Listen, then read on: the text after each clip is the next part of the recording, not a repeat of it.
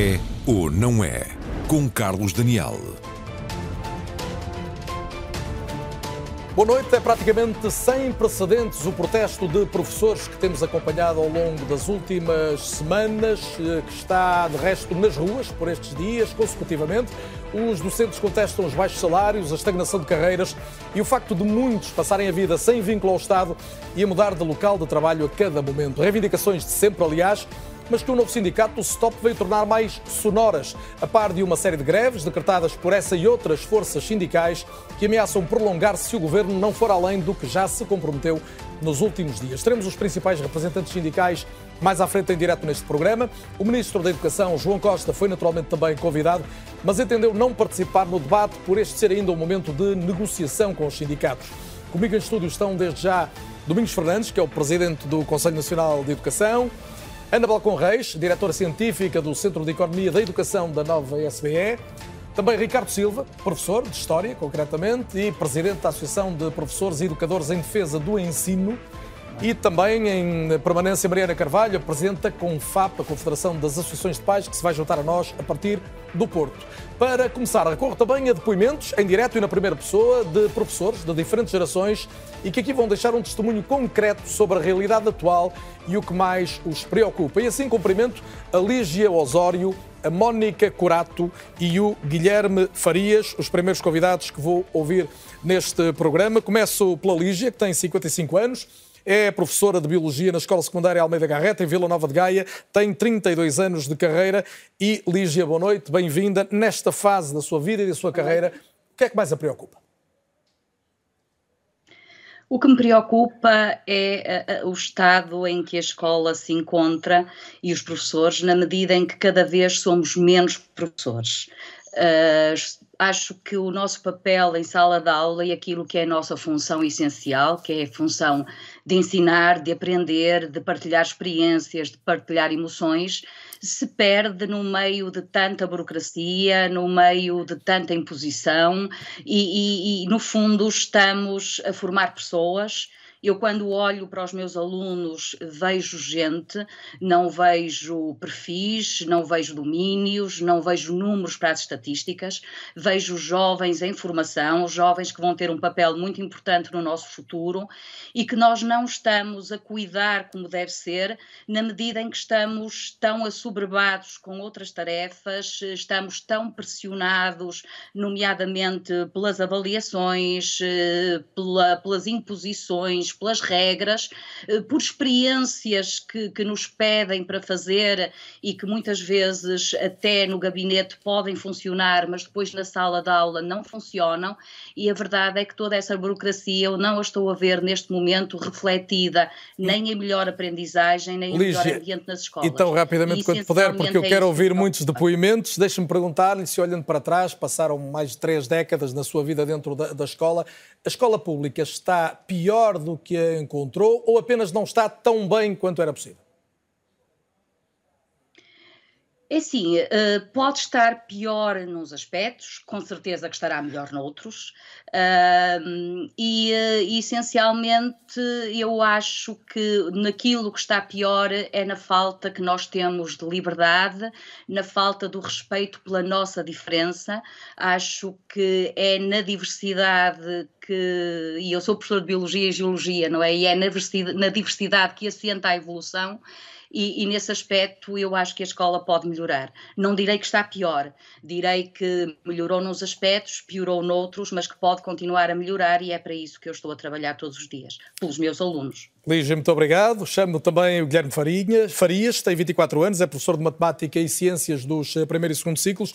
Guilherme, o Guilherme assume que tem feito greve e eu gostava que me dissesse por que razão fundamental. O que é que o faz interromper a atividade e juntar-se a este protesto? Ora bem, boa noite, uh, Carlos e ao restante painel. Uh, é como diz, uh, a greve é isso mesmo, é um direito de todos nós e eu faço, sobretudo, por três aspectos. Em primeiro lugar, faço por mim, porque esta é a minha carreira, foi a carreira que eu escolhi, é professor que eu quero ser. em segundo lugar, sobretudo, pelos meus professores de antigamente e agora os meus colegas, porque eles já cá estão há mais tempo e merecem que os novos também estejam do seu lado e também reivindiquem as suas, as suas posições e, em terceiro e último lugar, uh, sobretudo também pelos nossos alunos. É por eles que nós cá estamos, é por eles que nós queremos ser professores e é por eles que nós queremos melhores condições para a nossa profissão. O uh, Guilherme tem, como disse há pouco, 24 anos, está no primeiro escalão da carreira, é da Covilhã, vive em Lisboa, dá aulas na Amadora. Como é que no primeiro escalão a ganhar esse, esse salário se consegue viver na capital desde logo? é uma pergunta interessante, Carlos. Ora bem, um, é, é, é, mesmo por aí. É, é, a vocação, é paixão pela minha profissão, o que me faz organizar de uma forma a que consiga manter aqui em Lisboa, uh, mesmo sendo a minha cidade natal, a Covilhã. Tenho outras atividades, para além de ser professor, nomeadamente ser árbitro de basquetebol, o que me ajuda também a manter-me cá na capital. Uh, e é sobretudo isso, a vontade de ser professor, nunca desacreditar que, que, esta é a minha profissão e que esta é a profissão que eu quero manter para o resto da minha vida um, e, sobretudo, conciliar tudo, conciliar também em termos familiares, que também é muito importante, um, e, e, essa paixão pela minha profissão faz-me manter longe de casa e, quem sabe, um dia para poder regressar. Agradeço também a presença e o testemunho, Guilherme, muito obrigado. E junto o da Mónica Curato, falava o Guilherme da importância da, da, família. A Mónica tem 47 anos, é professora do primeiro ciclo, contratada, mas não vinculada. Também, Mónica, porque optou sempre por não concorrer para longe de casa em nome da família. Que custo é que isso teve? Hum, que custo é que isso teve? Hum... Boa noite e bem-vinda também. Olá, olá, boa noite. Uh, teve o custo de que, por exemplo, eu trabalho há 20 anos uh, no Ministério e só tenho 16 de serviço. Porquê? Porque não arrisquei uh, abandonar a minha família. Eu tenho três filhos. Houve, houve um ano que tive mesmo que o fazer. fui para Sintra, eu sou aqui de, de Vila Nova de Gaia. Fui para Sintra e tive que deixar três filhos com o meu, com o meu marido. Deixei um de 3 anos, um de de 11 e um de 14. Uh, porque se eu não o fizesse, perdia, perdia a minha profissão. As coisas estavam muito mal e eu teria perdido a minha profissão. Um, e, e, foi isso. Nunca mais andei sempre aqui por perto e, estou sempre no primeiro escalão. Não, não, não ganho mais que o. Mas ia perguntar isso, tem-se falado muito da, da evolução uh, salarial da maioria, da esmagadora maioria dos professores ser uh, mínima. No seu caso, é, é obviamente isso que acontece é sempre o primeiro, nunca, nunca mudamos de escalão. Enquanto estiver a contrato, eu continuo sempre no primeiro escalão. Eu estou a ganhar tanto como o Guilherme, que tem, salvo erro, ele disse, dois, dois anos de serviço. Hum. E dois anos e dois de serviço. De serviço.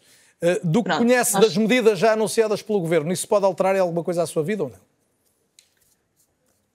É assim, se calhar a minha até altera, mas eu também, esta luta não é só por mim, não é? Nós, nós lutamos todos o, o governo está a tentar, muito sinceramente, separar-nos, separar, dar umas migalhas, que não é outra coisa, dar umas migalhas a, a, a, alguns professores para ver se separa esta união tão grande que se criou, esta onda tão, tão grande de união, tão boa, que sabe tão bem. Há muitos anos que não, não víamos isto.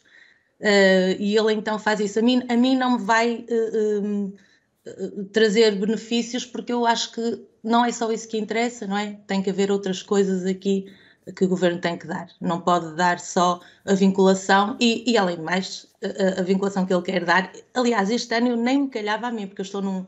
num não está num horário... com o contrato completo. Não está com o horário completo. Não estou com um horário temporário que, que a professora apresentando se eu vou-me embora. Mónica, agradeço também a sua presença neste arranque do Anoé, agradeço os testemunhos de vários professores. Como disse, tenho mais um professor, pelo menos, porque os outros também dão aulas aqui no painel, mas dessa condição, o Ricardo Silva, da Associação também de Professores e Educadores em Defesa do Ensino. Ricardo, ouvemos estes testemunhos, estes testemunhos, ainda este último da, da Mónica. Estamos aqui perante um singular grito de, de revolta da parte dos professores.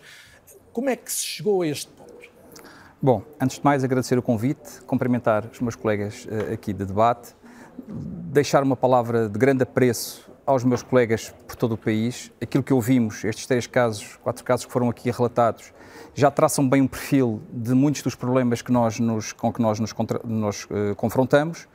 E o que se passa e o que se tem passado desde pelo menos há 15, 20 anos a esta parte é uma clara desvalorização e erosão do papel social e da importância social do papel do professor, que também, paralelamente, deve haver um bocadinho com, uh, uh, ao nível do saber e da identificação do professor como uma fonte de saber, também isso foi um pouco desvalorizado uh, e deixado um pouco de lado.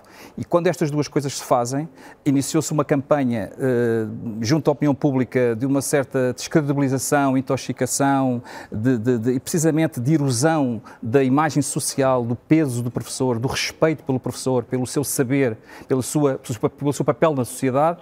E isto depois, claro, serviu aqui vários objetivos. Por um lado, precarização, Uh, por outro lado, desvalorização salarial. Uh, e, obviamente. Uh, Ricardo, mas isso não aconteceu dando... só com os professores. O país viveu uma série de circunstâncias é de claro, turbulência das finanças públicas, certo, como todos sabemos, certo. e, designadamente ao nível dos, dos, trabalhadores do Estado, as reivindicações mas são temos, idênticas temos que, temos que recuar um bocadinho. Este processo começou em 2007, 2008. Nesta, nessa altura não tínhamos ainda a questão da Troika.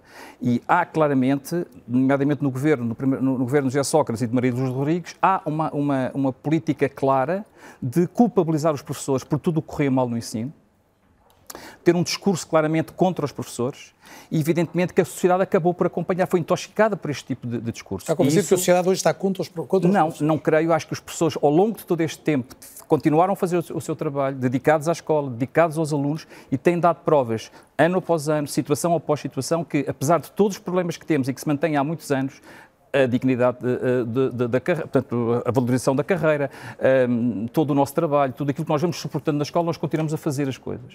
Na pandemia provámos. A forma como a sociedade está a olhar para os professores hoje, perante este protesto, esta dimensão e estas greves que não se sabe quando terminam, vai marcar a forma como eles serão encarados daqui para a frente. Tem a noção disso? Eu não tenho dúvidas nenhumas que este processo de greve causa impacto e causa dificuldades. Mas é, é, muito importante que os pais percebam que nós, professores, também temos filhos.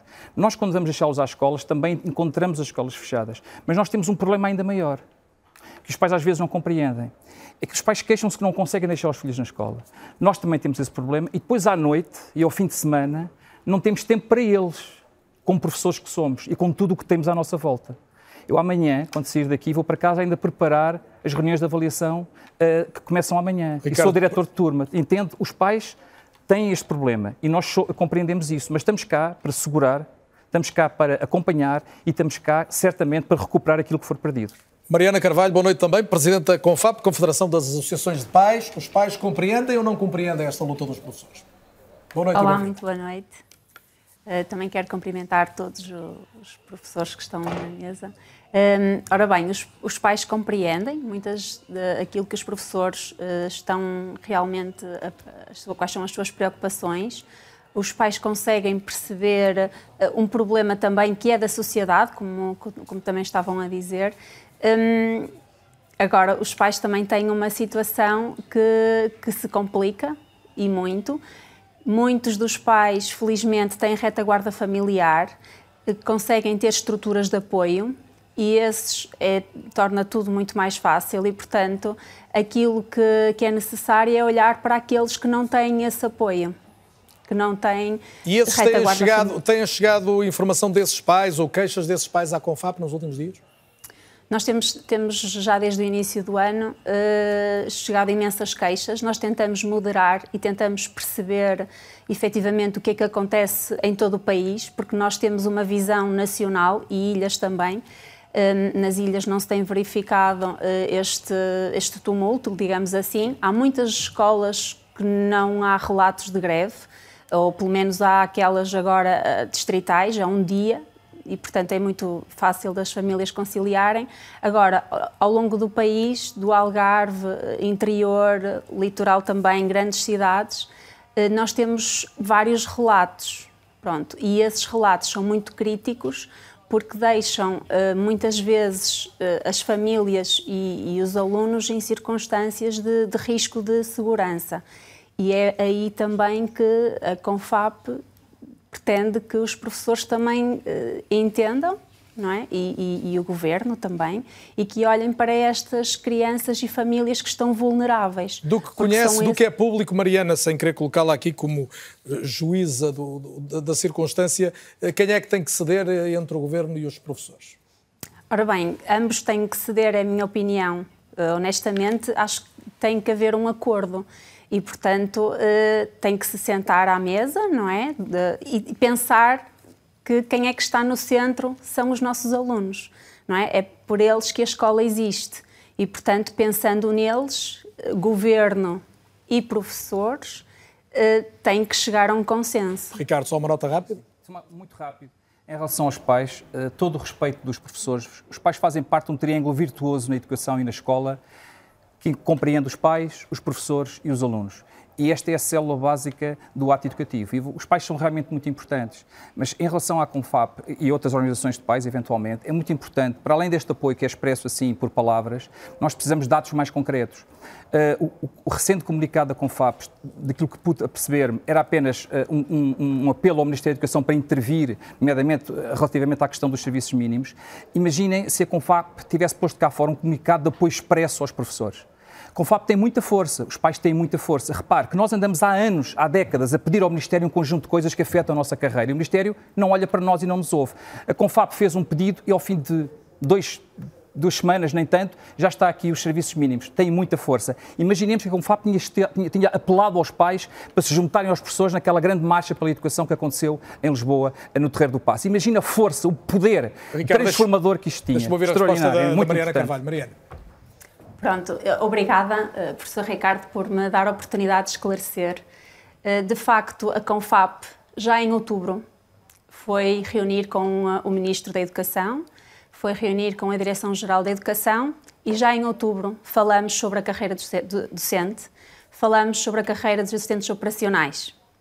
Pedimos, e esta foi a minha expressão, e é a minha expressão, que, que estes agentes da educação sejam tratados com carinho, porque é isso que efetivamente nós precisamos. Nós precisamos de carinho nas nossas escolas.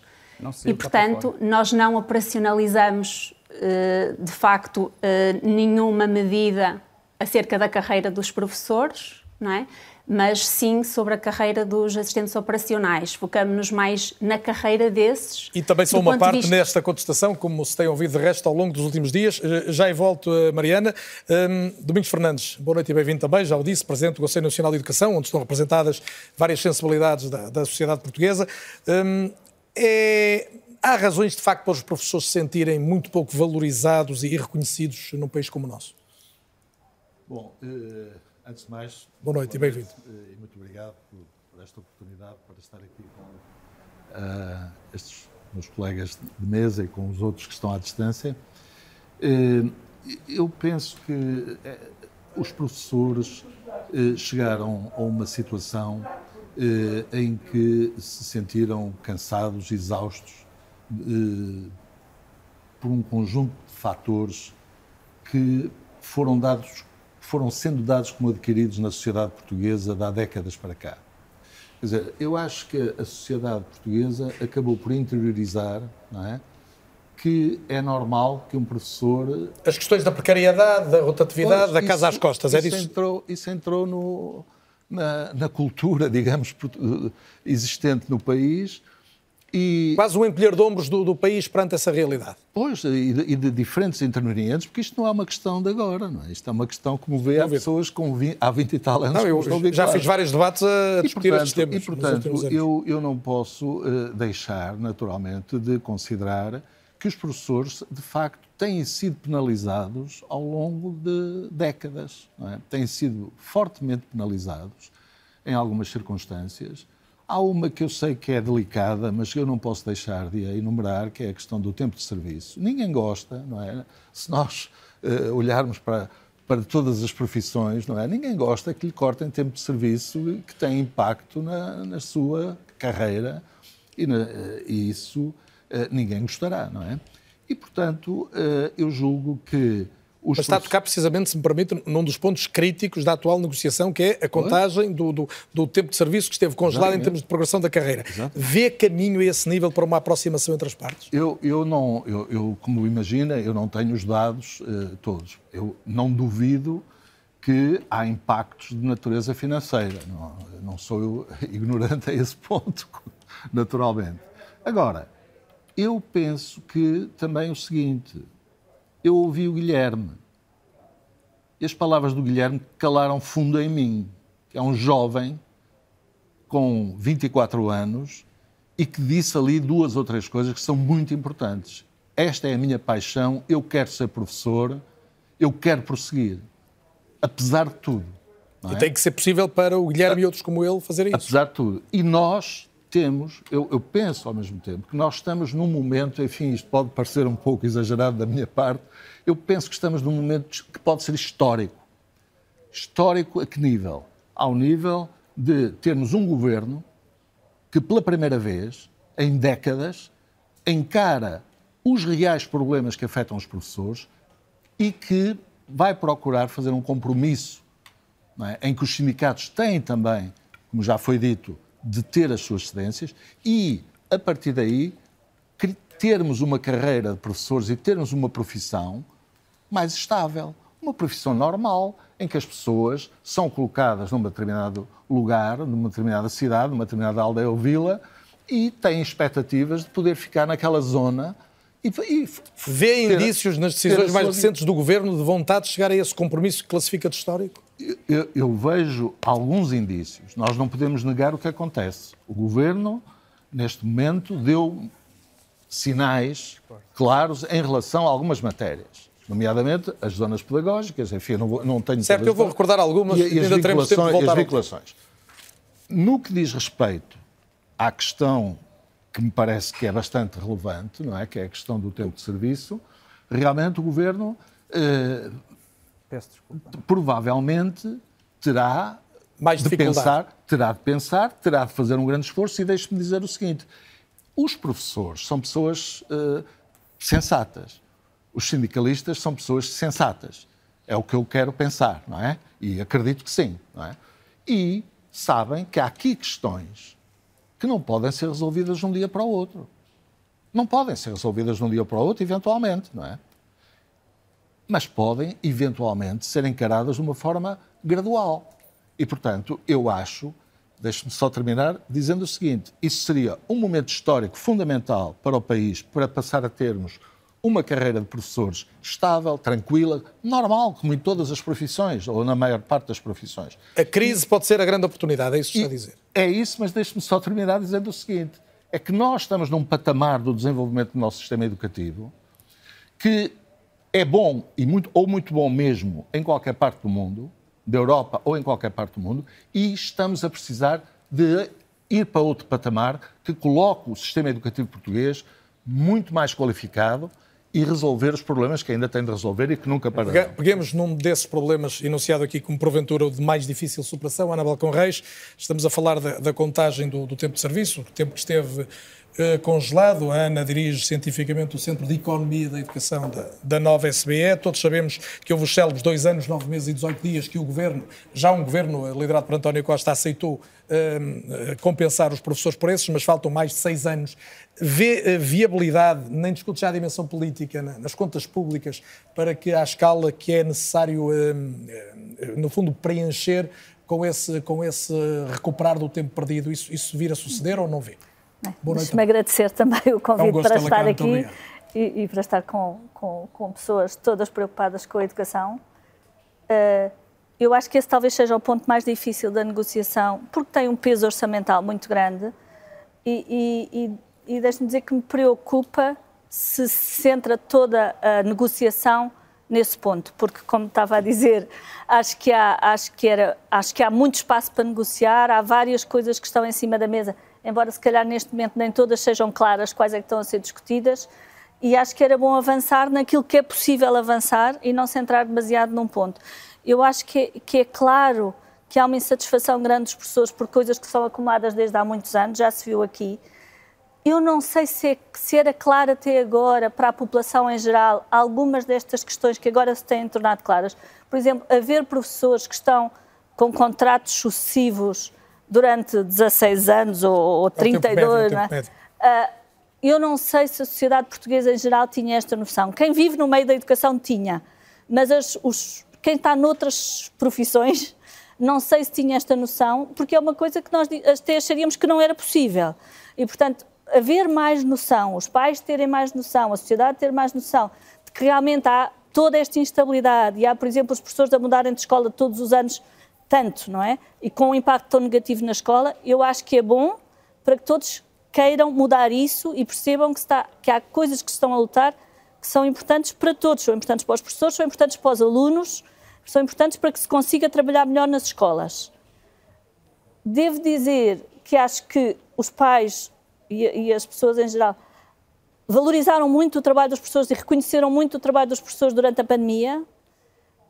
Não custa-me que, havendo tanto tempo de greve, e não as greves distritais, como, como a Presidente da estava a dizer, uma vez por distrito é uma coisa, mas os pais chegarem sucessivamente à escola e a escola estar fechada é muito destrutivo da escola pública.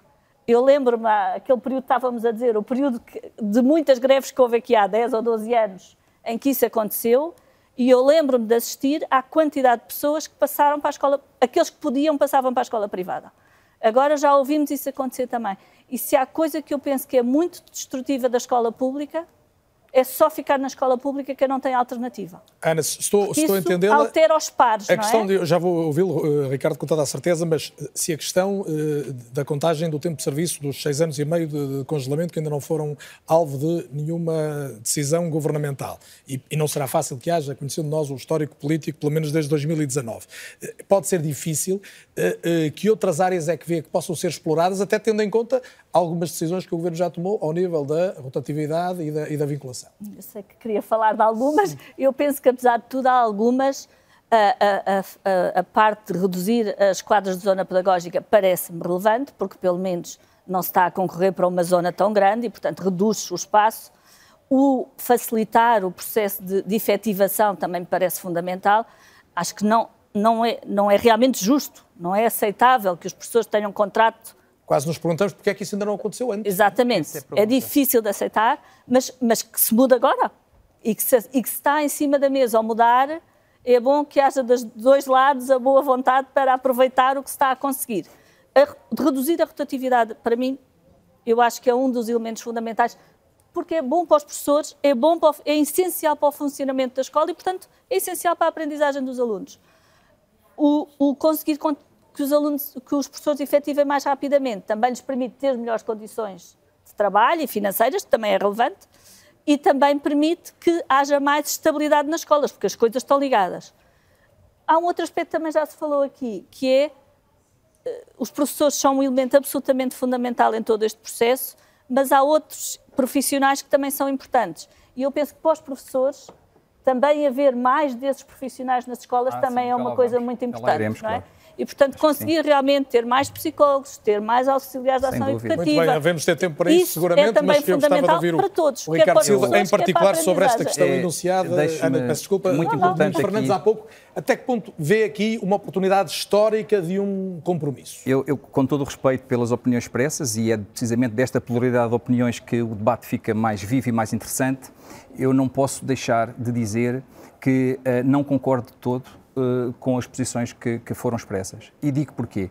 Uh, o, o, Governo diz que passou para a negociação e que está de boa fé nesta negociação. Mas, curiosamente, muito poucos dias antes da negociação avançar e arrancar em cima da mesa negocial, o Ministro das Finanças veio dizer: calma, não há dinheiro para aquilo que é o essencial, que é a contagem do tempo de serviço. Portanto, houve logo ali um travão.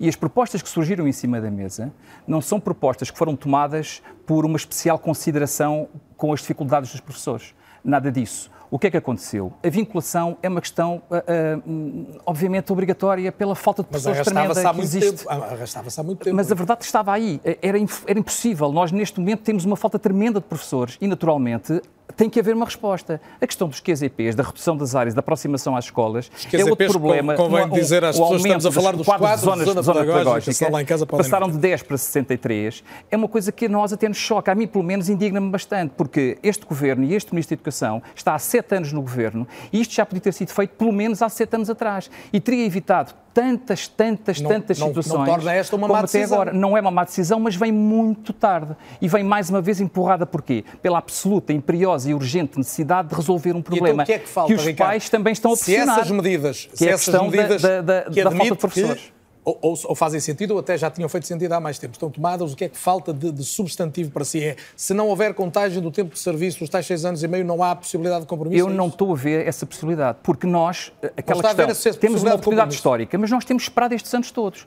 E a questão aqui é uma questão financeira. E há aqui muitas mistificações. Atira-se para a frente um número, 800 milhões de euros. Não é verdade. A UTAU, Unidade Técnica de Apoio Orçamental, em 2017 veio provar que esse valor não é verdade, não é correto, eram 500 milhões ou até menos, porque se esqueceram de dizer que o aumento salarial ia ser depois eh, iria ser recuperado em sede de IRS e de, e de Segurança Social. Portanto, o valor é outro, menor. Mas mais, há, uma, há várias aí, outras áreas do Estado são, onde teria que acontecer só um momento, de, desde aí, mas ninguém teve tanto tempo congelado como as pessoas. As pessoas tiveram dois congelamentos, não aconteceu em mais nenhuma classe profissional. Outra coisa, eh, a, a, a redução, a redução desde 2007, 2017 até agora já foi na ordem dos 40 mil pessoas. Portanto, o custo para essa contagem integral é menor. E há aqui um outro problema que é um problema de direito, é um problema de, de, de, de respeito pelo, pelo, pelo princípio de igualdade que está consagrado na Constituição. Nós temos, no nosso país, um único país, temos dois sistemas. Temos professores no continente apenas porque por acaso estavam no continente e outros que por acaso concorreram para as ilhas, para os arquipélagos, na Madeira e nos Açores, a recuperação foi integral, está a ser a contagem integral e no continente não está. Isto é uma questão de Constituição. Não vamos não discutir o direito, aceito. mas há não um impacto financeiro é, que é muito não, diferente, há uma grande diferença. Há uma grande diferença. O descongelamento da Madeira não, nos Açores custa muito Nós vivemos menos um país dinheiro. democrático de princípio. É, é, eu percebo o seu Como ponto é de vista, mas custa obviamente muito Claro. menos dinheiro Mas aos cofres quanto, ao dinheiro, quanto ao dinheiro, já agora, muito rapidamente, a questão do dinheiro é uma questão muito interessante. Porque nós estamos a ver, é, basta olhar para, para a televisão, para onde é que o dinheiro está, para onde é que ele está a escorrer? Para onde é que escorre o dinheiro? É nesta teia de compadrios, de amiguismo, de negócios escuros, é aqui que escorre, é nos bancos, é na TAP, é aqui. Há dinheiro para tudo. para os professores não há, deixe- tem que haver. Deixe-me só ouvir o Domingos Fernandes. O seu otimismo não é corroborado eh, facilmente. Eu, eu, eu enfim, eh, não, não quero. Deixe-me rotular de otimismo, porque Não. eh, Não, a- a- eu- a- pelo menos a convicção de que é possível. Sim, quer dizer, eu, eu, eu considero que nós estamos numa encruzilhada, não é? Estamos num momento em que, de facto, é nestes momentos que as pessoas têm que tomar decisões ponderadamente, tranquilamente, eh, e, e eu acho que eh, tenho esta convicção.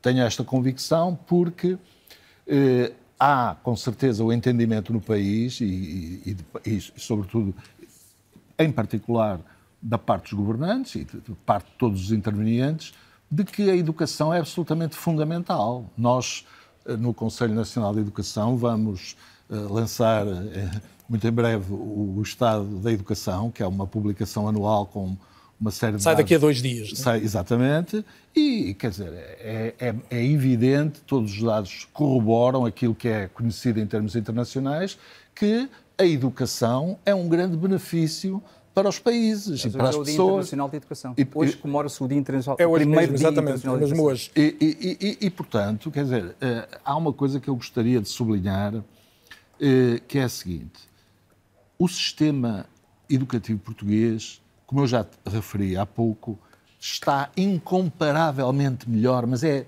dramaticamente melhor do que há 40 anos atrás, não é? Não, não tem comparação possível sobre qualquer dado que nós eh, queiramos utilizar. E, naturalmente, as políticas públicas tiveram aí um papel muito importante. A sociedade e o desenvolvimento da sociedade portuguesa teve aí um papel também muito importante. Muitos intervenientes, mas há aqui uns intervenientes que são os professores que tiveram também um papel fundamental. E são professores, como aqueles que nos falaram há, há pouco, que realmente, repara, que as pessoas falam sempre nos seus alunos, colocam as aprendizagens. Quer dizer, o esforço que foi feito pelos professores também deve ser reconhecido. E é essa a questão que está, no fundo, em cima da mesa e, a E- provocar maior discussão. Eu vou ter que trazer até- mais até convidados, até até- porque alguns até destes professores que ouvimos logo no início do programa e outros que estamos a ouvir, desde logo o Ricardo também, juntaram-se a este grito sonoro de um basta, com manifestações sucessivas associadas a greves, que prometem, aliás, prolongar-se não havendo entendimento. Há propostas do governo para alterar as regras de vinculação, rotatividade dos docentes, mas nenhum sindicato se mostrou satisfeito até agora. E em pano de fundo, que vamos analisar no nosso raio-x desta semana, temos um país que perde estudantes, mas que perderá em termos relativos e nos próximos anos ainda mais professores.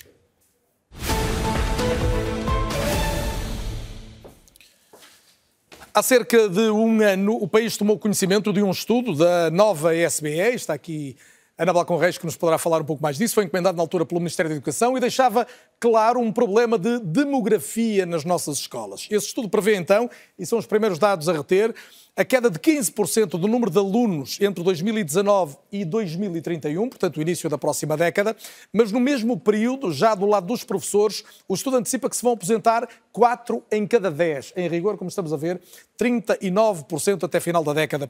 Esta situação potencia vários problemas, mas um é imediato. Já no próximo ano letivo, perto de 250 mil alunos podem não ter professor a pelo menos uma disciplina. E olhando mais longe, mesmo tendo em conta a redução do número de alunos, as aposentações previstas vão implicar a contratação de mais 34 mil professores nos próximos 10 anos, uma média de quase 3.500 por ano, como vemos também neste quadro. Este problema liga com outro. As faculdades não têm formado professores em quantidade suficiente para estas necessidades. Depois de uma subida assinalável na procura destas áreas de formação, estamos aqui a ver no início deste século XXI, a verdade é que o número de diplomados tem revelado uma tendência de redução evidente. As condições salariais explicam uma parte desta curva. No ensino público, o primeiro escalão representa o valor remuneratório de início de carreira e também é o indexante para salários dos professores contratados. Tem como salário bruto 1.589 euros para um horário completo, o que nem sempre acontece.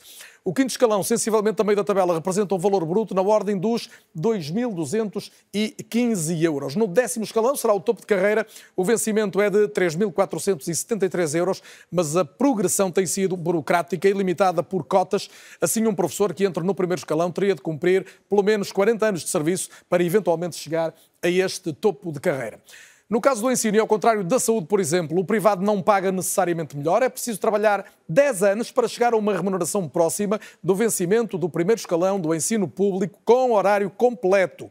E também nesse caso do privado, a progressão pode estar condicionada não por cotas, mas por decisões internas dos colégios. Depois, das muitas greves por todo o país, o Ministro da Educação anunciou uma série de medidas para reforçar a estabilidade do recrutamento de professores e promover alguma progressão na carreira. Neste capítulo, o Governo anunciou que permitirá a progressão de 75% de professores do quarto para o quinto escalões e de 58%, como estamos a ver, para 58% do sexto para o sétimo e eram escalões de estrangulamento por cotas. Para mitigar a precariedade, e foi esta uma das mais importantes revelações, o Ministro da Educação avançou também com uma proposta de vinculação, ou seja, contratação para os quadros de 10.500 professores este ano, o que corresponde a metade dos contingente, do contingente de professores contratados no ano letivo passado. Uma outra proposta do Executivo é que o lugar de quadro passe a ser possível para os docentes que tenham acumulado 1.095 dias de serviço, equivalente a três anos. Não mudará substancialmente este prazo. A novidade é que se é até aqui, com a chamada norma travão, um professor tinha de cumprir três anos seguidos, obrigatoriamente e com horário completo, passa a contar todo o tempo de serviço, embora eh, em, eh, em, equilíbrio com o horário completo, mas isto mesmo em horários, em anos de horário parcial, o tempo é parcialmente também contabilizado. E seja qual for o cenário, também se ficou a saber que a colocação de professores continuará a ser eh, garantida a partir da chamada graduação profissional, que era um outro ponto particularmente discutido no início desta crise. No fundo, estamos a aproximar-nos do fim em relação a estes dados. O Governo propõe agora encurtar o tempo de espera até que um professor se possa vincular a uma escola, o que até aqui tem demorado em média 16 anos. No caso dos professores contratados, o Ministro João Costa anunciou também a criação de dois índices remuneratórios diferenciados que passam a refletir também o tempo de serviço desses professores contratados. Quanto a outra questão sensível, a dos muitos professores deslocados, o Governo redesenhou os tais quadros de zona pedagógica e desdobrou 10 grandes regiões em 63. Segundo o Ministério, isto permite colocar um docente em escolas que não ultrapassem os 50 km de distância em 95% dos casos. Apesar destes anúncios, e como já se viu neste debate, o impasse mantém-se, sobretudo em redor de três exigências sindicais. A principal é a ausência de compensação de seis anos e seis meses de tempo de serviço em que a progressão de carreira esteve congelada nas últimas décadas. O governo só compensou anteriormente, como já disse, dois anos, nove meses e 18 dias. Em cima da mesa está ainda o aumento transversal de vencimentos, tanto no público como no privado, que minorasse os efeitos da inflação também e tornasse a profissão mais atrativa. Ainda uma ausência de apoios para transporte e habitação, no caso dos professores em trânsito dentro das zonas zonas pedagógicas. Ficou aqui um resumo tão circunstanciado quanto possível de algumas das circunstâncias de fundo, mas também daquilo que o governo já uh, anunciou que alterava e daquilo que os sindicatos continuam a reclamar que possa ser alterado. Vou ter neste programa vários responsáveis eh, sindicais, dos mais destacados do país. Tenho desde já em direto André Pestana, coordenador nacional do STOP, e Mário Nogueira, secretário-geral da FENPROF. Agradeço aos dois a disponibilidade para estarem esta noite na RTP1. André Pestana, vou começar por si, até porque começou em boa parte a partir do Sindicato de Todos os Professores da Educação as ações de protesto que depois ganharam volume ao longo das últimas uh, semanas. Eu gostava de saber, nesta altura, uh, se fosse possível ser tão concreto quanto possível, quais são as reivindicações de que os professores, e concretamente aqueles que o, André representa, uh, as reivindicações de que não podem prescindir. Bem, antes de mais, boa noite a todas e a todos. Uh, se me permite também uma, uma pequena sugestão e observação, ou seja, o programa tem como título Como resolver os problemas de educação e acho que é pena que os entrevistados não haja nenhum uh, pronto, de pessoal não docente. Ou seja, acho que era fundamental que tivesse também aqui a participar um assistente operacional, um assistente técnico, um psicólogo, técnicos especializados, porque de facto quem trabalha na escola pública sabe que todos os dias é possível dar o nosso melhor, porque é um trabalho de equipa de professores com o restante pessoal não docente. Mas o André Depois, representa todos esses, aliás, como tem dado conta recorrentemente nas suas intervenções Exatamente. públicas, portanto sinto-os representados em si. Sim, sim, cada vez mais se sentem representados e de facto esta luta também tem sido fantástica eh, porque precisamente, e ao contrário do que tinha acontecido nos últimos 40 anos, pela primeira vez está a unir de forma inédita pessoal docente e não docente, porque de facto é um trabalho de equipa que também se está a manifestar nesta grandiosa luta. André Pestana, vamos às reivindicações e àquelas que considera que são as nucleares. As pessoas em casa uh, acompanham obviamente este protesto, percebem-lhe algumas das razões, percebem que tem havido conversas com o Governo. O que é que está em cima da mesa que evita que nesta altura possa haver um compromisso ou um entendimento? Bem, eh, nós dissemos diretamente também ao, ao Sr. Ministro da Educação nós temos, obviamente, um conjunto muito vasto de reivindicações, tanto para o pessoal docente como o pessoal não docente, e isto, de facto, porquê? Porque foram uh, muitas décadas de ataques, de perda de direitos. Mas, naturalmente, nós sabemos que não é possível uh, ganhar tudo de uma só vez. Isso, de facto, eu tenho percorrido agora de norte a sul do país, nós temos tido, hoje estive em Valença domingo com mais de 2 mil profissionais de educação, foi impressionante também, e de facto as, os colegas todos têm percebido isso, ou seja, nós obviamente não uh, sabemos que não podemos exigir tudo de uma só vez. Agora, o que é que eu tenho sentido uh, falando com milhares e milhares de, de, colegas de norte a sul do país? É que, de facto, há questões muito, muito sensíveis. Uma delas é, de facto, a questão de igualdade. Ou seja, não se percebe ou não se pode aceitar que na mesma República, perante o mesmo serviço na escola pública, haja professores de primeira e de segunda. Ou seja, se o Sr. Ministro da Educação quer acalmar esta grandiosa luta inédita e greve que tem unido pessoal docente e não docente, uma das coisas que certamente iria acalmar, digamos assim, eh, esta grande mobilização seria, digamos, a equidade que, por exemplo, os docentes dos Açores e da Madeira, e bem, e bem, têm a contagem integral no tempo de serviço. Os colegas também da Madeira e dos Açores, e bem, não têm cotas de acesso ao quinto e sétimo escalões. Também nos Açores, e bem, os colegas em monodocência têm 22 horas letivas, ao contrário do que acontece no continente, têm mais tempo, e por isso, de facto, eh, essas reivindicações iriam claramente acalmar também, por exemplo, a questão André Pestana, de mobilidade por doença. Eu, eu, não terminei, peço desculpa. Eu, eu acredito que não, mas, mas, mas eu gostava de perceber, até porque disse não se pode conseguir tudo de uma vez, se coloca essa questão também ao nível da recuperação desse tempo de serviço. Ou seja, se estão disponíveis para aceitar que o Governo não avance para seis anos e meio de recuperação, mas possa fazer uma proposta intermédia.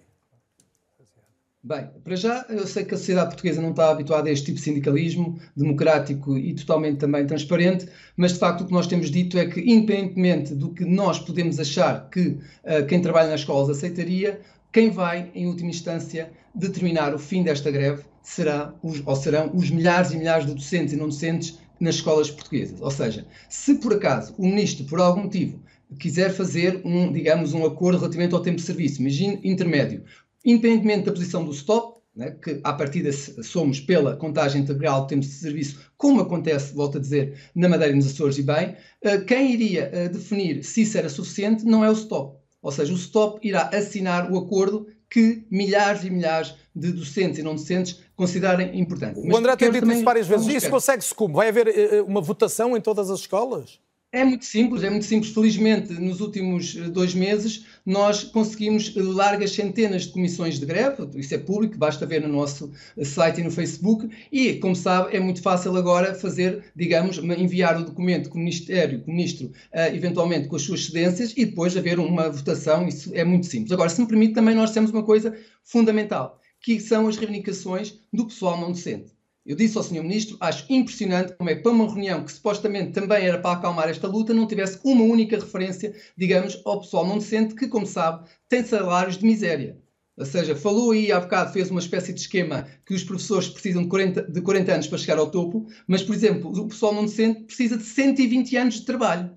120 anos de trabalho. Isto é totalmente indigno. Isto é totalmente indigno. Ou seja, tem que haver claramente uma valorização para as carreiras do, dos colegas não docentes, e quando estou a referir, estou-me a referir a todos, uh, assistentes operacionais, assistentes técnicos, técnicos superiores, de, técnicos especializados, uh, psicólogos, porque de facto uma escola não funciona bem só com professores, como também não funciona só, só, com assistentes operacionais, assistentes técnicos, psicólogos, etc. Ou seja, é um trabalho de equipa e por isso esta luta nós queremos conquistas para todos. André Pessana, gostava ainda de perguntar mais isto, o, o, tempo voa e eu tenho um intervalo daqui a pouco e, e quero, quero cumpri-lo e ainda quero ouvir o Mário Nogueira antes disso e com um tempo idêntico ao seu, como compreenderá. Uh, há muita gente que olha também para uma espécie de competição sindical e ainda há pouco falava de um sindicalismo democrático e transparente que surgiu agora. Os sindicatos podem pôr-se de acordo entre eles, além do, do entendimento que, que têm que buscar com o governo?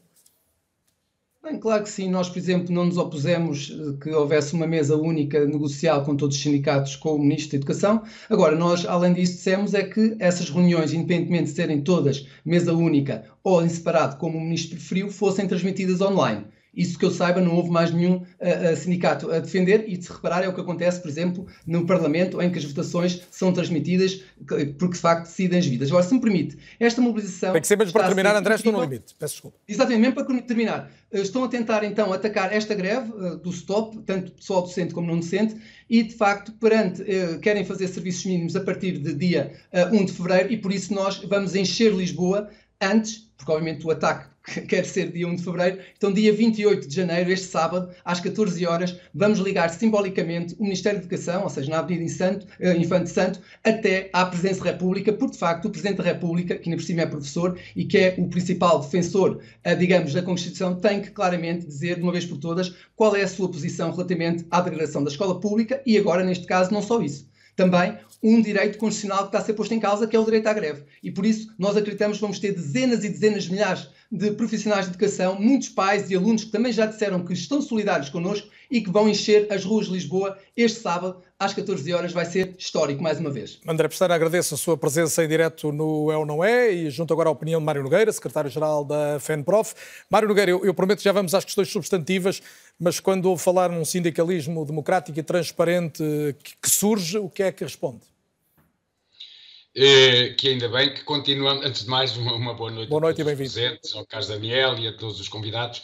Respondo que é precisamente esse o, o tipo de sindicalismo que deve existir e que a FENPROF tem com as suas sete organizações sindicais, que são por regiões, com grande trabalho democrático no âmbito das suas, uh, das suas direções, e mais, uh, esta luta este ano começou precisamente numa grande convergência de nove organizações sindicais, com uma grande greve de professores, que eu acho que preocupou muito o governo, porque teve os pais muito solidários. No dia 2 de novembro, nove organizações, não foi apenas a FENPROF, aliás, nós temos por prática a convergência com todos e por isso é que não estamos sozinhos nesta luta e eh, a democracia é fundamental e por isso é que estas nove organizações também, que estamos juntas, já anunciámos que logo que tínhamos os documentos do Ministério da Educação e já tínhamos alguma evolução nas, eh, nas negociações, que nós vamos levar eh, eh, a cabo em todo o país, em todas as escolas, um dia D, um dia de debate das propostas, um dia de debate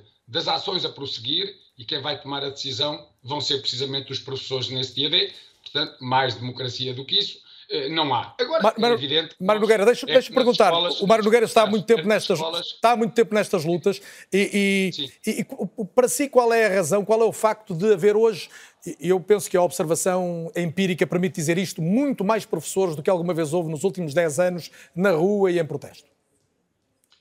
É porque, de facto, os professores estão a ser desconsiderados estão a ser desconsiderados, estão a ser desrespeitados. A escola pública precisa de todos os profissionais, não precisa só de professores. Mas a escola pública não pode, e a escola, qualquer escola, não pode funcionar sem professores. E o problema, nós estamos aqui a discutir os alunos que não têm, ou os pais, e cujos alunos não têm aulas num dia de greve. Nós acabámos o primeiro período letivo com mais de 25 mil alunos sem os professores todos. Nós começamos o segundo período letivo com mais de 40 mil alunos sem os professores todos. Para que haja ainda assim um número menor de alunos sem os professores todos, este ano o Ministério da Educação já contratou mais 60% de diplomados não profissionalizados para substituir os professores que não existem. E é disto que estamos a falar. O grande problema hoje é que a desvalorização da profissão de professor está a levar os jovens professores, milhares, a abandonarem a profissão e os jovens concluem o secundário a não procurarem. Em 2022 aposentaram-se mais de 2.400 professores. Menos de 1.200 foram para os cursos de formação de professores. E, Mário portanto, aquilo que nós temos para permite, futuro é, permite... facto, uma profissão sem professores. Não pode ser.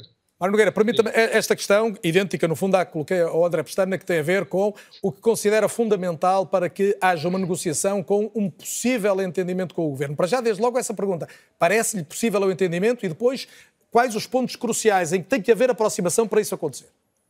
Queres, Daniel, é preciso, em primeiro lugar, que o Ministério, nas propostas que apresenta, seja sério, correto e transparente, já que falámos de transparência. E, e não, não, foi é. até agora? Não foi o até agora? Ministério apresenta uma proposta de vinculação de 10.500 colegas.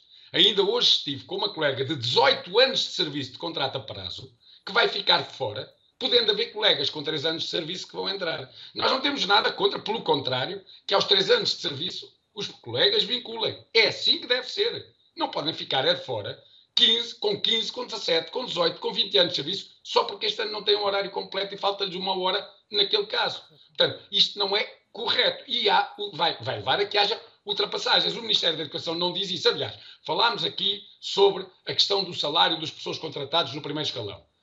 Desde 1999 que existe uma diretiva comunitária que é de transposição obrigatória que impede a discriminação salarial, nomeadamente dos professores, em função do tipo de vínculo que têm. Já estamos em 2023 e o Ministério diz agora que vai criar dois escalões mais para as pessoas contratadas. Bom, mas há pessoas contratadas com 15 e 20 anos de serviço. Não são dois escalões mais. Falou da questão das vagas. 75% e 58% para acesso ao quinto e sétimo escalão. O Ministério está a juntar e a baralhar e a confundir, está a juntar as vagas que hoje existem, 50 mais uh, 33, com os 25% das cotas de muito bom e excelente, que depois dá 50 mais 25 dá 75, 33 mais 25 dá 58. É verdade. Mas se esgotar os 25% nos 75, ficam zero para os 58. Mário Nogueira, estou mesmo no limite, no limite do meu tempo. A educação está a criar ilusões. Nós já dissemos, o ministro está a ser uma espécie de ilusionista que tenta enganar as pessoas com as propostas que apresenta, porque na portanto, verdade, portanto, e permita-me a pergunta e peço-lhe uma resposta, tem que ser em, em 20 segundos. Neste momento, não vê aproximação possível com o Ministro da Educação? Não, olha, a questão do tempo de serviço não é só porque na Madeira e nos Açores estão a contar. É evidente que há aqui uma discriminação. É que se não contarem o tempo de serviço aos professores, 73% dos professores, com o tempo não contado, que não são seis anos e meio, são mais de 10 anos, são seis anos e meio da carreira, são os tempos de transição entre estruturas de carreira, são as paragens no quarto e no sexto escalão. 73% das pessoas não vão chegar ao topo. Isto tem prejuízos imediatos, evidentemente, porque a pessoa ganha menos, mas vai fazer com que os professores, que hoje têm 20 e tal, 30 anos de serviço, vão ter aposentações de 700 euros.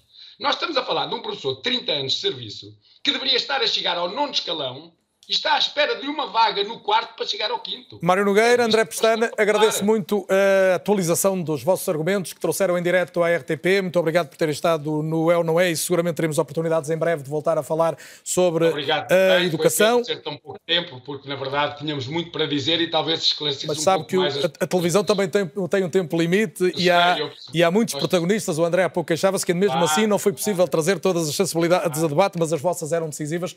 Boa noite e muito obrigado pela vossa participação participação. Recordo também convidamos, obviamente, o Governo, disse no início, não foi possível ter um representante do Governo, por entenderem que nesta fase negocial eh, eh, deixariam então para uma oportunidade seguinte o estarem presentes num programa deste género. O programa faz a pausa obrigatória para intervalo, compromissos comerciais, voltamos daqui a poucos minutos. Até já.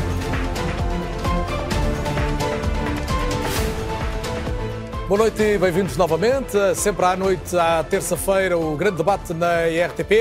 É ou não é possível, neste caso é a pergunta, chegar ao entendimento entre as forças que representam os professores e o governo para acabar com o protesto em curso e uma série de greves que estão também a mexer com a aprendizagem dos alunos e com a vida de pais e avós, já agora também.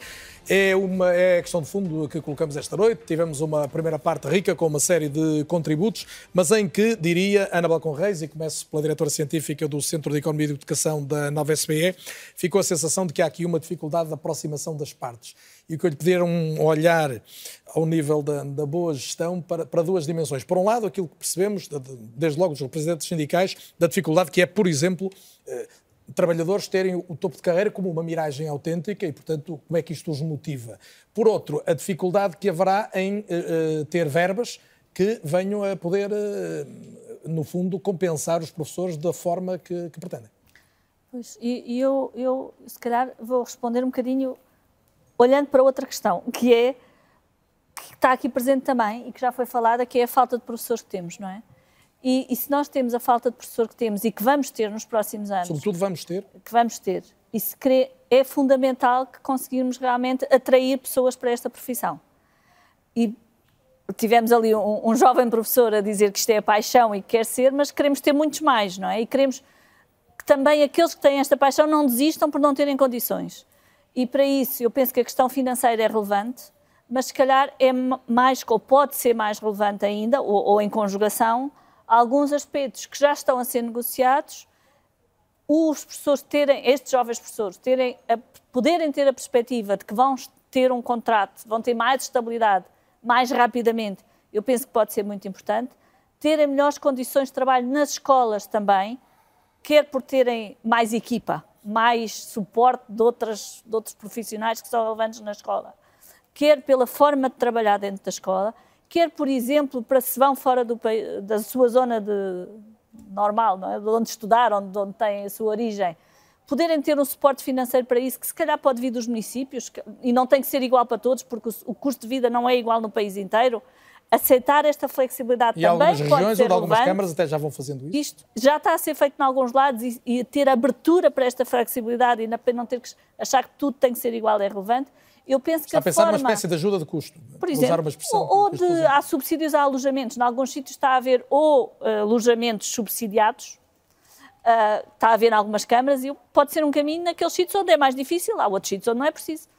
O, outra questão que me parece que é relevante é como é que os professores são recrutados e no recrutamento, uh, infelizmente parece que é algo que saiu da discussão, a mim faz-me pena que se deixe cair a valorização daquilo que se passa dentro da sala, quando se fala de renovações ou não de contratos, dos professores ficarem nas escolas ou não, estar-se a olhar outra vez só para aquilo que é o tempo de carreira, o tempo de graduação, não é? o tempo de experiência e a nota no fim do curso, que para, para professores acabados de graduar faz sentido. faz sentido, mas para professores que já graduaram há muito tempo, se calhar não faz sentido. E o que é que está, o que é que está e, a cair? E então? com isso está-se a desvalorizar o poder olhar para aquilo que efetivamente foi o trabalho dos professores Está a pensar aula, em avaliação e em mérito, é isso? Estou a pensar em avaliação e mérito, que se calhar não pode ser feito num concurso nacional, porque não é um número que se põe num, algoritmo que, que faz um, um, ranking dos professores a nível nacional.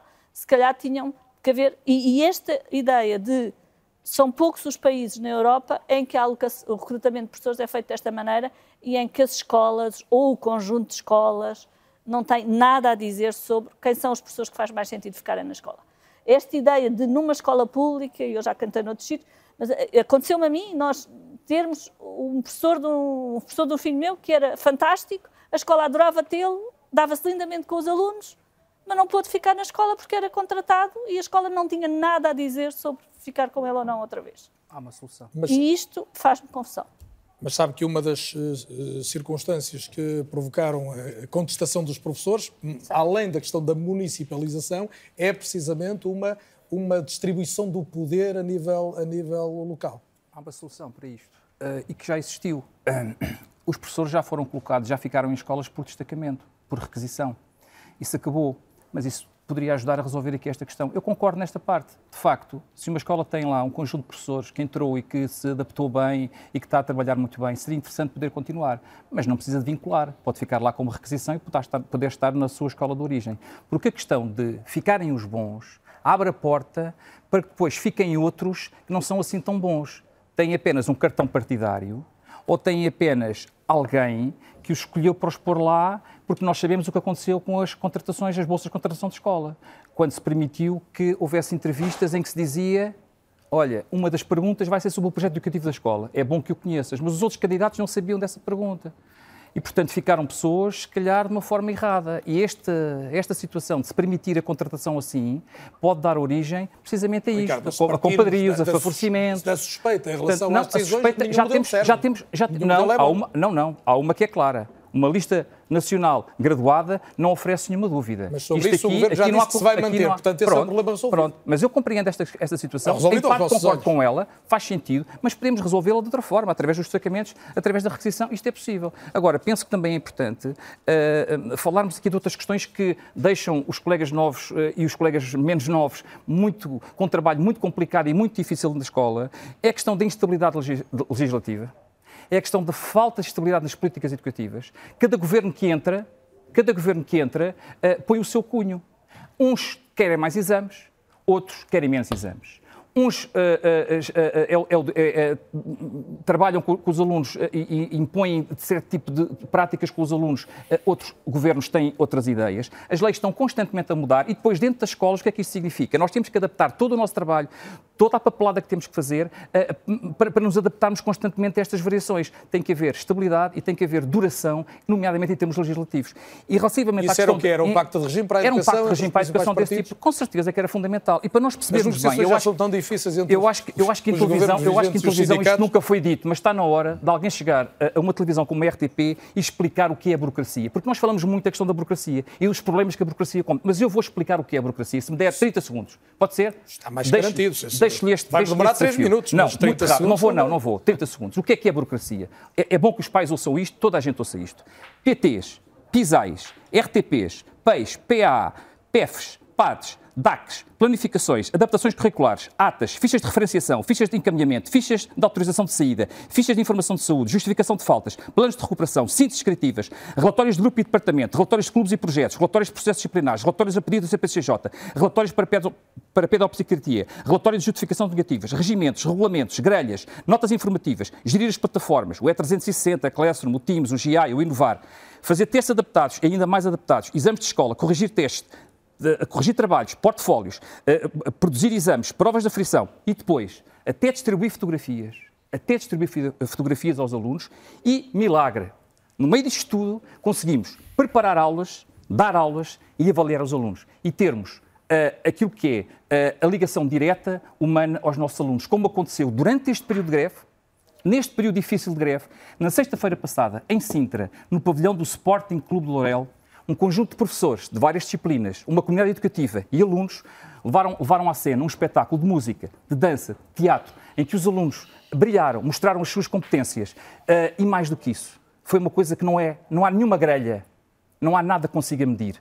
Uh, o que, o que, está ali de autoestima, o que está ali de confiança e o que está Ricardo, ali de trabalho já, já dos professores com os alunos, segundos. mesmo durante eu, as greves. Eu, eu Pais, não, nós continuamos não, sempre não, ao lado dos não alunos. Não conheço a maior parte das siglas, uh, obviamente. Pois, mas eu posso depois explicar. Mas, mas imagino que é isto, é isto corrigir exames não é propriamente burocracia, faz parte da, da Não, mas é quando nós estamos a dar aulas e ao mesmo tempo temos que fazer correções de provas de aflição deste tamanho, mas também não acontece todos os dias. Mas, não, percebi, mas, mas, e deu, e deu exemplos. Pronto. Uh, Domingos Fernandes, aos seus olhos, é, a, a desburocratização é, é, é, obviamente sempre fácil dizer que sim, todos concordamos com isso, mas isso consegue-se como? Com mais pessoal não docente nas escolas a fazer trabalho administrativo? Não, eu penso que, acima de tudo, isso deve conseguir-se através de sistemas de gestão mais eficazes é? e mais eficientes. É?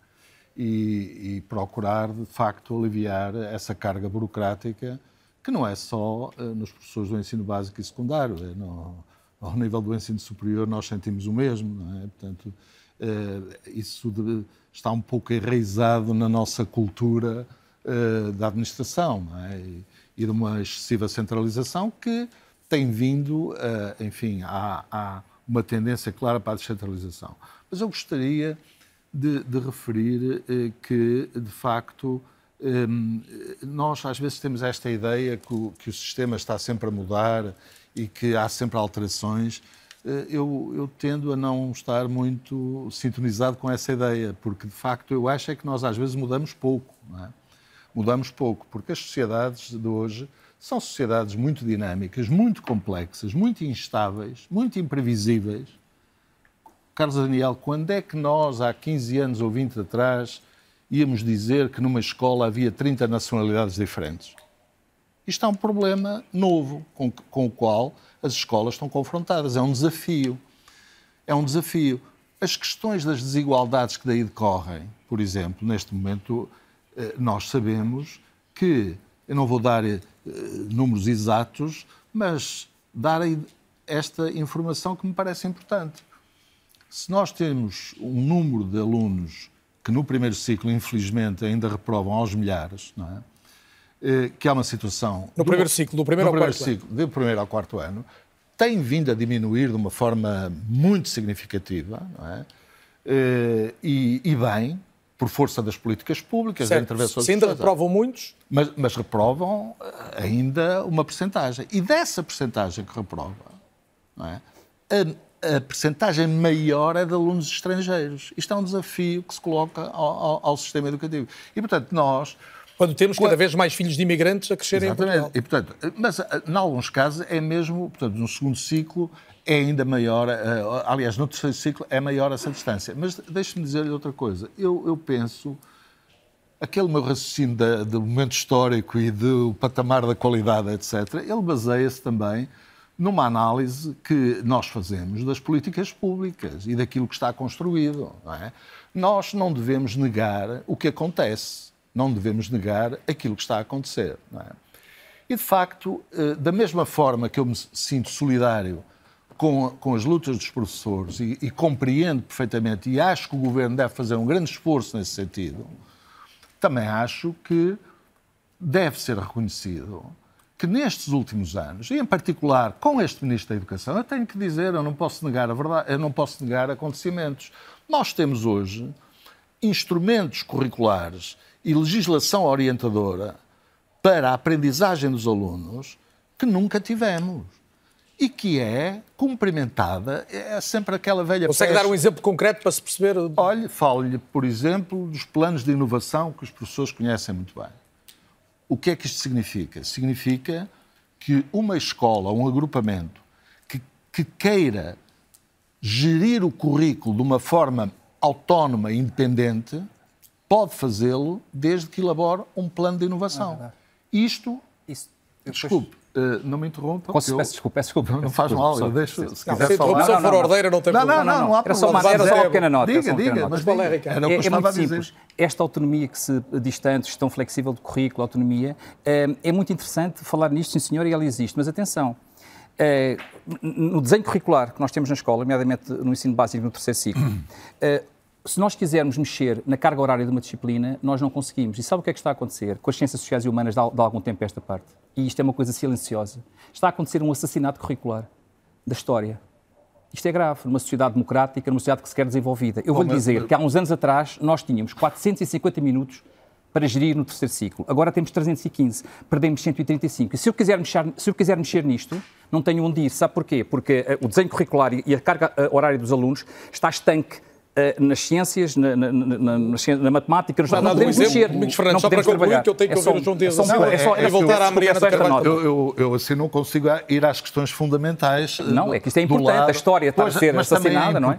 Mas também é importante que o doutor tenha alguma paciência e Com certeza, peço imensa desculpa. também vamos, lá, vamos que continuar. É, que é comum, não é? Claro, claro. Eh, de facto, a realidade é que as escolas têm uma autonomia que é cumprimentada por todas as organizações credíveis a nível internacional e por todos os investigadores que vêm cá a Portugal. Ainda na quinta-feira estive num seminário com uma investigadora finlandesa que o que ela, ela, passou uma parte importante da sua intervenção referindo os aspectos positivos que nós temos no nosso sistema educativo. E isso é feito por quê? Porque eh, os desafios que se têm vindo a colocar e porque o patamar de qualidade tem que ser superior àquele que é, era necessário fazê-lo e foi feito. E há uma justiça que tem que ser feita a este ministro. Não, não, estou agora a falar de negociações sindicais, estou a falar em termos pedagógicos, em termos da aprendizagem dos alunos, em termos dos alunos melhorarem significativamente as suas aprendizagens, que é isso que nós todos pretendemos. Tenho a certeza que aí estamos todos de acordo. E deixe-me só terminar dizendo o seguinte: para isso, eu, eu, poderia dar muitos exemplos, mas sei que o tempo em, em televisão é, voa. É, voa. Mas, mas, para isso, naturalmente, nós precisamos de professores qualificados. A profissão é exigente. A profissão, há muitas profissões exigentes. Esta é particularmente exigente, é muito estressante, para usar um termo, enfim, muito comum, e, e, e de facto, os professores eh, precisam de ter uma carreira tranquila, estável, para poder ir ao encontro destes desafios. Deixe-me só terminar uh, dizendo o seguinte: há um outro instrumento, Sr. Doutor, e não só o Sr. Doutor, mas todos aqueles que me estão a ouvir, que é o perfil dos alunos à saída da escolaridade obrigatória. Uma das preocupações que eu hoje tenho, que é, temos de facto números muitíssimo positivos no que diz respeito ao número de alunos que abandonam, que tem vindo a diminuir significativamente, número de alunos que reprovam tem vindo a diminuir uh, significativamente. Número, há, uma, há, um número muito importante no nosso sistema educativo que tinha uma pecha com o ensino secundário, com, com, com a, a taxa de escolarização do ensino secundário, que foi baixíssima durante muitos anos depois do 25 de Abril, até, até aos e comparava muito mal em termos internacionais. Muito mal, e, qual, e que neste é o... momento está ainda abaixo daquilo que é desejável, mas está nos 80 e tal por cento, 89, por exemplo, nos cursos científico-humanistas, 83% no, no, no, no profissional. E, de facto... Disse que era para concluir, não se. Eh, eh, para concluir, aquilo que me preocupa é saber em que medida esses números que são bons estão, são consistentes, não é? o perfil, com o perfil dos alunos à saída da escolaridade obrigatória, que é um documento curricular de futuro para o país e que, nos, e que nos une a todos por aquilo que lá está em termos das competências a desenvolver, os conhecimentos a desenvolver e as atitudes a desenvolver com, uh, com os alunos. Enfim, a eu gostaria... Domingos Fernandes e alguns dados uh, do Presidente do Conselho Nacional de Educação, que manifestou já por mais de uma vez neste programa, e ainda vamos ter uma última ronda que será rápida para, para vos ouvir, mas uh, quero juntar à conversa necessariamente daqui a pouco também a Mariana Carvalho, a Presidente da Confap, está connosco desde o início, e desde já João Dias da Silva, Secretário-Geral da FNE, quem agradeço muito a presença também esta noite na RTP, FNE, Federação Nacional de Educação, bem-vindo também. João Dias da Silva, Obrigado pelo convite, citava eu, o gosto é nosso, o Domingos Fernandes dizia há pouco que acredita que este momento de, de, crise, de crise aguda que se abriu entre, concretamente, o Governo e os professores, pode ser uma oportunidade, um compromisso histórico. Vê isso como um horizonte eh, próximo ou longínquo? Esse é sempre um desafio que nós temos eh, pela frente, é procurar fazer com que os momentos críticos sejam momentos que conduzam a mudanças, mas para isso é preciso haver eh, que termos todos a puxar no mesmo sentido. E aquilo que nós estamos a ver é que alguns dos problemas que nós temos identificado, que já foram vistos uh, neste programa, a instabilidade, a precariedade, a burocracia, uh, a falta de expectativas de desenvolvimento de carreira, as zangas em termos salariais, uh, tudo isso não tem-nos a nós procurar resolver e não tem tido da parte do governo mesma, o mesmo sentimento de busca de soluções. Se não estamos a caminhar no sentido idêntico e se estamos a caminhar em sentido contrário, quando temos medidas que, em vez de procurarem a estabilidade, mantêm ou agravam a instabilidade, quando temos situações em que eh, ainda a situação salarial dos professores é ainda tornada mais difícil e, e menos eh, dignificada e menos valorizada, através dessas medidas, é evidente que nós vemos que alguns não estão a procurar que se caminhe no sentido de contribuirmos todos no sentido da solução dos problemas. O João Dias da Silva já usou até uma, uma, uma palavra que é, que é, famosa na política portuguesa, que é o poucochinho, que tem havido poucochinho da parte do governo. A minha pergunta é, é, é poucochinho, ou seja, dá para aprofundar, ou verdadeiramente está-se a arrumar no sentido inverso, uns a marcharem ao contrário de outros, como, como pareceu denunciar com a sua resposta anterior? O, o, o nosso problema com o poucochinho é dizer que quando o governo tenta eh, dizer que se está a aproximar daquilo que são posições sindicais, o Sr. Ministro até teve a oportunidade de dizer que em relação a determinadas matérias iria mais além do que aquilo que os sindicatos pediam. Mas depois nós vamos ver em que é que se concretizam as medidas que o Governo apresenta e nós vemos que aquilo que acontece é mais instabilidade e mais precariedade.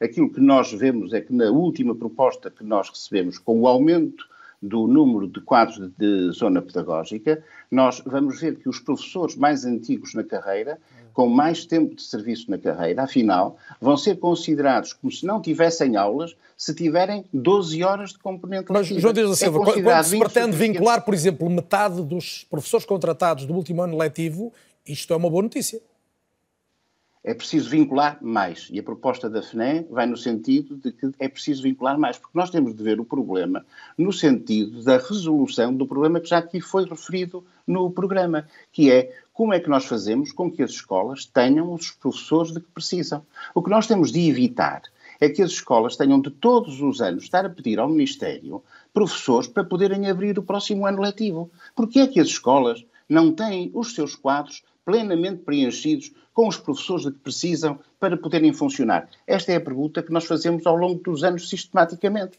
Porquê é que nós temos de esperar sempre pelo mês de agosto para que as escolas digam que ainda não têm os professores que precisam para poderem abrir o ano letivo? Porque, entretanto, o Ministério da Educação não fez o trabalho de casa de alocar a cada escola o número de professores em cada grupo de recrutamento, o número de professores que é essencial para que elas funcionem. Se nós tivermos este mecanismo de estabilidade, nós estamos a procurar resolver o problema de que se tem falado, que é que as escolas tenham os professores de que precisam, e alunos tenham todas as aulas de que precisam, que os alunos tenham os apoios educativos que devem ter, que os alunos estrangeiros tenham mecanismos de compensação e apoio, que haja nas escolas o desenvolvimento de projetos. Para isso, nós temos que ter nas escolas os profissionais que garantam esse serviço.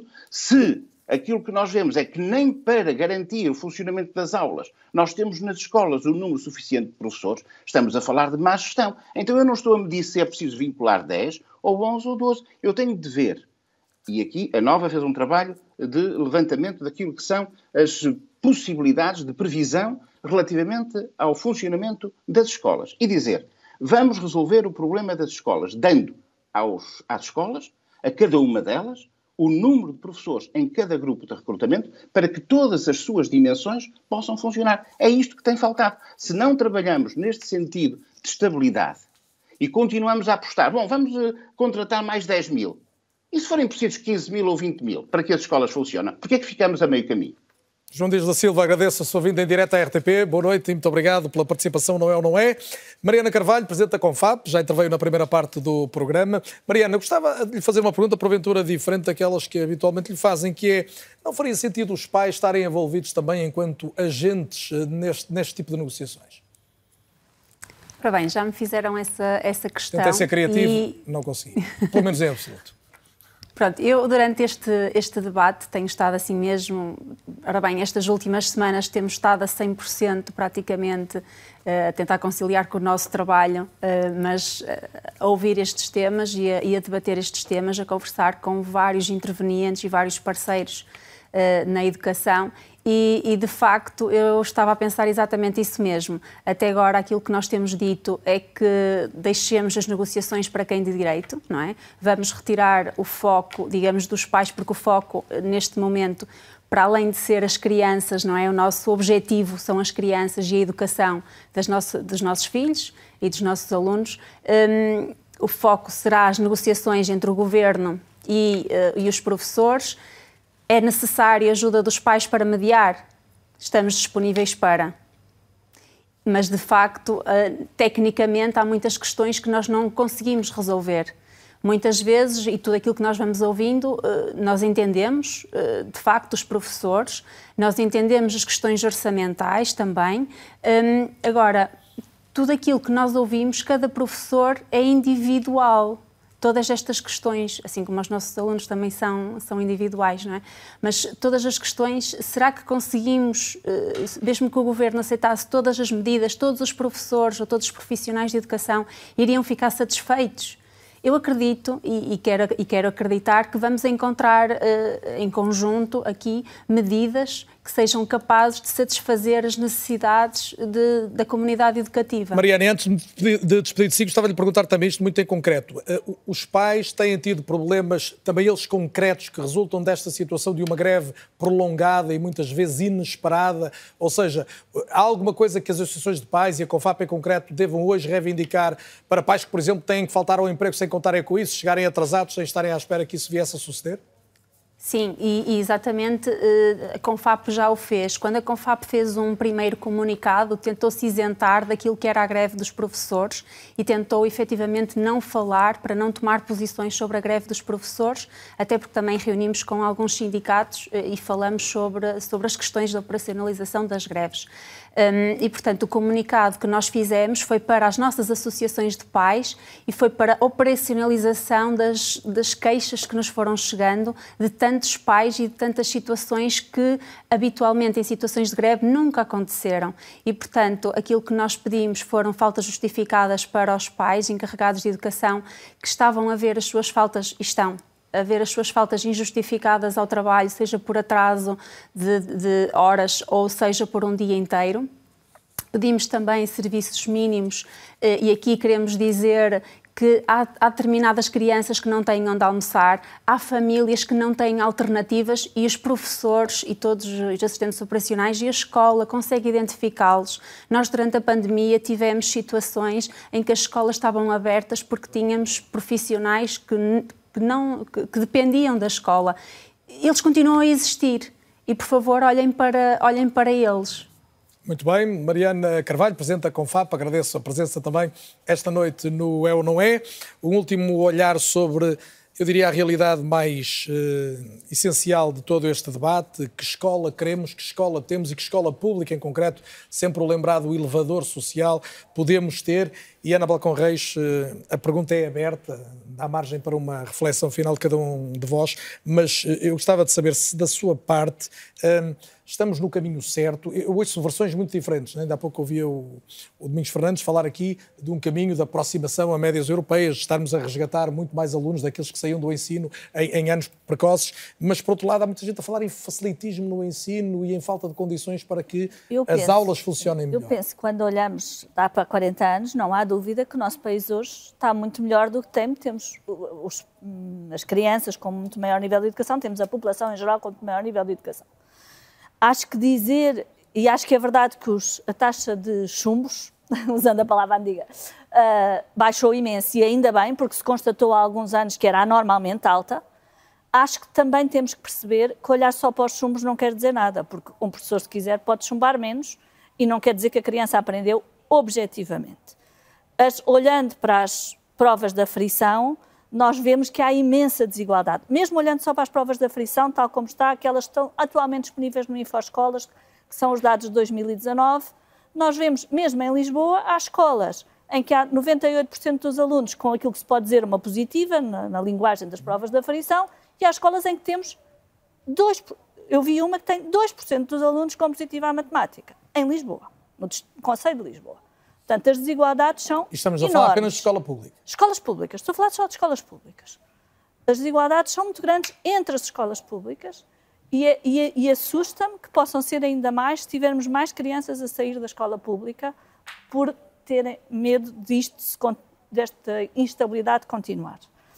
Mas penso que é relevante, que era, seria muito importante ter avaliação externa, provas externas, que baixar, desapareceram bastante, as provas da frição que, estão, que existem não permitem realmente saber se as aprendizagens dos alunos estão a melhorar ou não.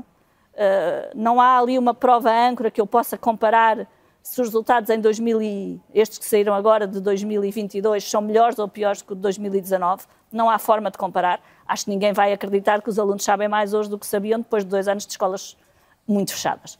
Portanto, o problema que está ali é que não há um meio de comparar e acho que haver este meio de comparar é muito importante para depois também darmos autonomia às escolas. E eu vou voltar só aqui à forma de recrutamento, porque eu acho que a forma de recrutamento é muito importante para a qualidade do que se passa nas escolas. Nós podermos, de alguma forma, dar voz às escolas do recrutamento de uma forma que acalmo, vou pôr assim, acalmo as, as desconfianças de possíveis compadrios, usando, por exemplo, a proposta da SEDES, que o que faz é pegar na lista nacional, tirar de lá uns quantos nomes, cinco nomes, de acordo com esta lista, com os critérios que existem hoje em dia, e depois dar às escolas para escolher entre esses. Só assim é que, por exemplo, coisas como o professor estava a explicar há bocado da festa que foi feita em Sintra, como é que eu valorizo os professores que fizeram aquela festa. Neste momento, de forma Mas nenhuma. Festa em Sintra Amanhã podem um estar lá. Tá bem, um o que eu digo é, neste momento, uma coisa dessas não é valorizada. E é uma pena, porque nós queremos esses professores na escola. E por mais uma razão, não é só bons professores e maus professores. É porque há professores que são ótimos numa escola, mas noutra não, e o contrário. Também há um adequar de pessoas às equipas, aos alunos, etc. Ricardo, a preocupação com a recuperação da aprendizagem por parte dos alunos eh, está no pensamento dos professores, por muito que neste momento entendam que a hora é de, de luta e de protesto? Esteve sempre. É que viemos da pandemia e muitos estão de facto a perder Esteve muitas sempre aulas. e está sempre. Se eu, eu há bocadinho falei daquele exemplo de Sintra, mas se eu agora ligasse este telemóvel, tenho a certeza absoluta que iam cair aqui mensagens, e-mails de colegas de todo o país que estão a fazer coisas idênticas. E isto é espetacular. As pessoas estão em greve, estão em luta, mas continuam a ter o foco naquilo que é essencial, que são os alunos. Há uma coisa que é importante que eu tenho que dizer. O, a recuperação das aprendizagens e tudo o resto na escola baseia-se para mim em algo fundamental: confiança no trabalho dos professores. E aquilo que às vezes nós sentimos é que há desconfiança no trabalho dos professores. São pedidos constantemente justificações, relatórios, mais justificações, mais relatórios. E é mesmo sobre esta questão da recuperação. O que é que o Ministério fez quando nós saímos da pandemia? Enviou para a escola um documento que fixava até o tempo um mês, o tempo que as pessoas deveriam ocupar para fazer a recuperação de aprendizagens. Ora, eu não preciso que o Ministério me diga quanto tempo é que eu preciso. Para já, porque tenho turmas diversas, tenho alunos com características diferentes e eu sou profissional, tenho autoridade científica e pedagógica e conhecimento e formação para saber quanto tempo é que eu preciso. Se são duas semanas, se são três, se é um mês e meio. Se calhar vou percorrer esse tempo todo com turmas diferentes. Tenho que confiar no trabalho dos professores, na dedicação dos professores, no amor que os professores têm à sua profissão. E houve aqui um, um, aspecto que eu não posso deixar, não posso deixar é passar uh, em, em, em, claro e que também tem um bocadinho a ver depois com o rendimento que os alunos têm e que as escolas têm diferenciadas. A indisciplina em meio escolar. E isto é um problema grave. E é um problema que tem que ser atacado e tem que ser resolvido. Eu costumo dizer que a escola pública é uma escola inclusiva. E ainda bem que é. Mas há uma coisa que a escola pública não devia nunca incluir: a falta de respeito, as agressões, a violência. E nós temos que travar isto que é muito importante. E, e, para, e, e, e não só, terminar, são recursos humanos que faltam. Que uma escola que tem 1.200 alunos e tem dois psicólogos, isto é impensável. Isto é uma visão economicista fria. A frieza dos números está em cima da escola. Está a agrilhoar os professores e o trabalho que as pessoas fazem na escola. Nós temos que romper com esta, com esta lógica. Recursos humanos, recursos materiais. Temos que trabalhar, mas acima de tudo, uma última palavra. Para os pais, sobretudo. Confiança nos professores. Estamos cá para trabalhar, vamos continuar a trabalhar. Agora, o que é que é aqui decisivo? A Confap, as organizações de pais, têm que estar ao lado das pessoas. Quando nós fecharmos esse abraço, quando nós dermos essas, essas mãos, professores e alunos e pais, juntos pela escola pública, Já cá deixou vamos essa mensagem há pouco, Ricardo, muito obrigado. Vamos conseguir resolver os Fernandes, problemas. Uh, o que é que é essencial para que a escola pública nos próximos anos, conhecendo nós a perspectiva de evolução demográfica, que é de menos alunos, ainda menos, que eles já diminuíram muito na última década, e, e menos professores disponíveis, eh, mas continuar uh, o, o, tal caminho para passar a um patamar de exigência superior? Uh, eu penso que há uma questão que é incontornável, que é a qualificação dos professores. Portanto, nós temos de apostar na formação contínua dos professores, não é?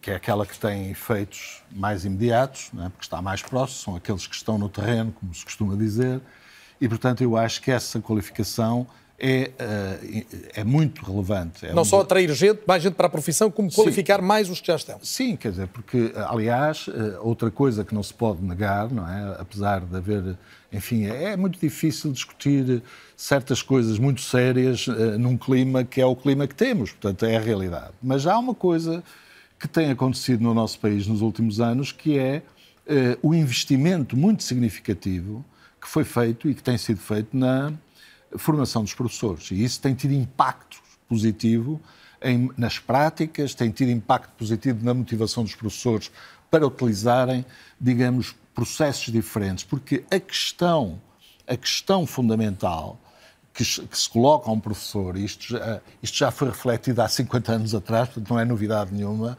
é, é a sua formação e, sobretudo, os seus conhecimentos ao nível da pedagogia, ao nível das matérias que tem de ensinar, não é? Que é e o seu conhecimento que tem acerca do currículo. Como é que ele interpreta aquilo que os meninos e as meninas e os jovens devem aprender. E, eu e gostava, para terminar mesmo, e para terminar mesmo, eu digo-lhe que nós temos um sistema, vou voltar a repetir, e isto não é um otimismo louco, nem nada disso, isto é baseado nos números que nós temos. E, e, nas apreciações que são feitas, não é? nós temos um sistema educativo de bom nível, ou mesmo de muito bom nível, quer na Europa, quer em termos internacionais. Evidentemente que, que a doutora Ana Belcon Reis referiu, é verdade, nós temos ainda desigualdades significativas, que aliás eu dei o exemplo há pouco, relativamente a estrangeiros, mas temos outros, nomeadamente os meninos e as meninas que vêm de meios económicos deprimidos, económicos, económico, social, socialmente e culturalmente deprimidos. Temos aí problemas, mas se é verdade que há escolas que podem ter problemas nas provas aferidas ou noutras quaisquer externas, também há outras que têm resultados excelentes não temos andado para trás. Eu e apesar de tudo, estamos a andar e apesar para trás. de ser um tempo de e essa formação, discussão... essa formação útil e essa formação que as pessoas fazem, é importante dizê-la muitas vezes à noite e aos fins de semana. É verdade. E apesar, do, sacrifício e apesar do é debate ser ruidoso, eu quero Essa, agradecer a forma como foi possível esta noite tocar vários dos pontos mais significativos obrigado. dos problemas da educação, dos problemas da escola, que é, obviamente, um espaço absolutamente vital para uma sociedade que se quer pujante e, obviamente, uh, crente no que venha a ser o futuro e as próximas gerações. Já sabe que tem sempre o essencial deste debate nas redes sociais, quer no Twitter, quer no Instagram. Tem também o debate disponível em podcast e sempre também na RTP Play, obviamente, nas gravações automáticas para ver ou rever. Boa noite, é ou não é? voltar a ser. Passa. a semana.